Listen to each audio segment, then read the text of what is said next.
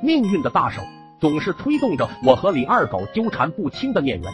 我俩不仅同村同校，还是同桌。这货又馋又懒，只要我一吃东西，这狗总能闻到味，然后疯一样过来抢。那天我躲在角落里，满脸陶醉的舔着冰棒，刚舔几口，李二狗就如同一条土狗般卷着一路狼烟飞奔而来，支棱着的大板牙在太阳底下锃锃发亮。我吓得边跑边往嘴里塞冰棒，李二狗在后面以雷霆之势撵着我，一个飞扑，我身子一歪，一个狗吃屎被扑在了地上，手里的冰棒也插进了嗓子眼，就一根小棍在外面露着。李二狗不管不顾，把我翻过来，拿着冰棒棍，扑哧一声就把冰棒从我嘴里拽了出来，口水带着冰水，扯得我脸上全是字。李二狗却咧着血盆大口，从下往上的舔着冰棒。此时我血管里都是怒火，嘶吼着冲向李二狗。没想到李二狗这货这么不要脸，吃我冰棍还敢还手。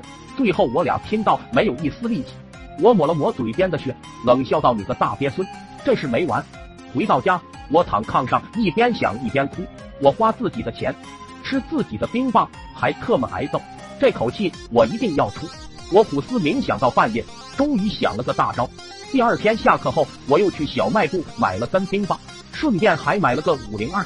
回到教室后，我把口袋里的胶水帽拽开放在课桌里，又把冰棒包装撕开，把冰棒也放进课桌里，双手神不知鬼不觉的拿起胶水往上面倒。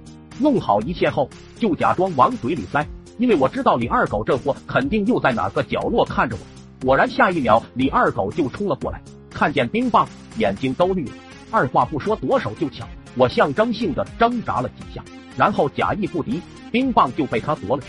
李二狗直接把冰棒塞进嘴里，一溜烟跑了出去。我坐在座位上暗自冷笑。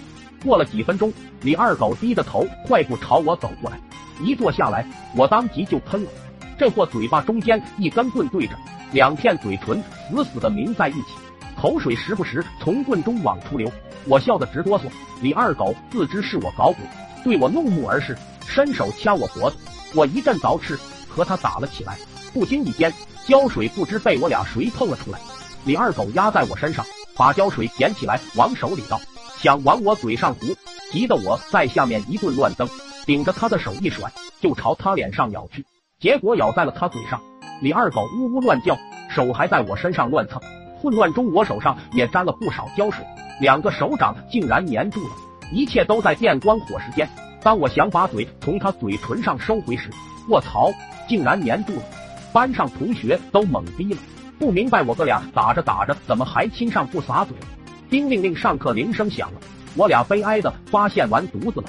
用眼神交流后，嘴对嘴一起起身，然后面对面的坐在了一起。老师一进来就发现我俩不对劲，带着怒火走到我们身边：“你俩干？”话还没说完就顿住了。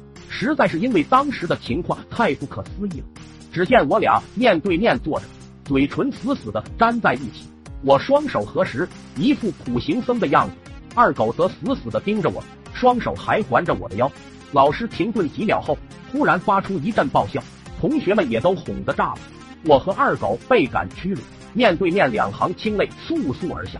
后来老师在前面拽着我俩，我哥俩在后面嘴对嘴的横着走回家。一路上。村里人乐得花枝招展，有的还尾随着我们。后来老师怕我们幼小心灵受到伤害，就把外套脱下盖在我俩头上。我哥俩蒙着头，心里宽松不少。我两家挨得不远，老师就扯开嗓子喊大人。不一会，我爹和李叔就来了。老师强忍着笑说：“两位大哥，您家孩子在学校出了点事，你们看看。”然后伸手把外套一扯，我哥俩冒头的那一刻，我爹当场一拘灵，惊恐到卧槽。这他什么玩意儿？李叔也吓一跳，你俩干哈玩意？快把嘴撒开！看我俩无动于衷，气得上前掰二狗脑袋。他这一掰，我俩疼得直跺脚，我的嘴不自觉还往前贴，合着的双手不停的动，跟做揖似的。最后我俩被送进了卫生所，医生用醋还有色拉油什么玩意的，可算给我哥俩整开了。后来我爹每天警告我一遍：兔崽子，咱家可是三代单传。你别他喵给我扯没用的嘴！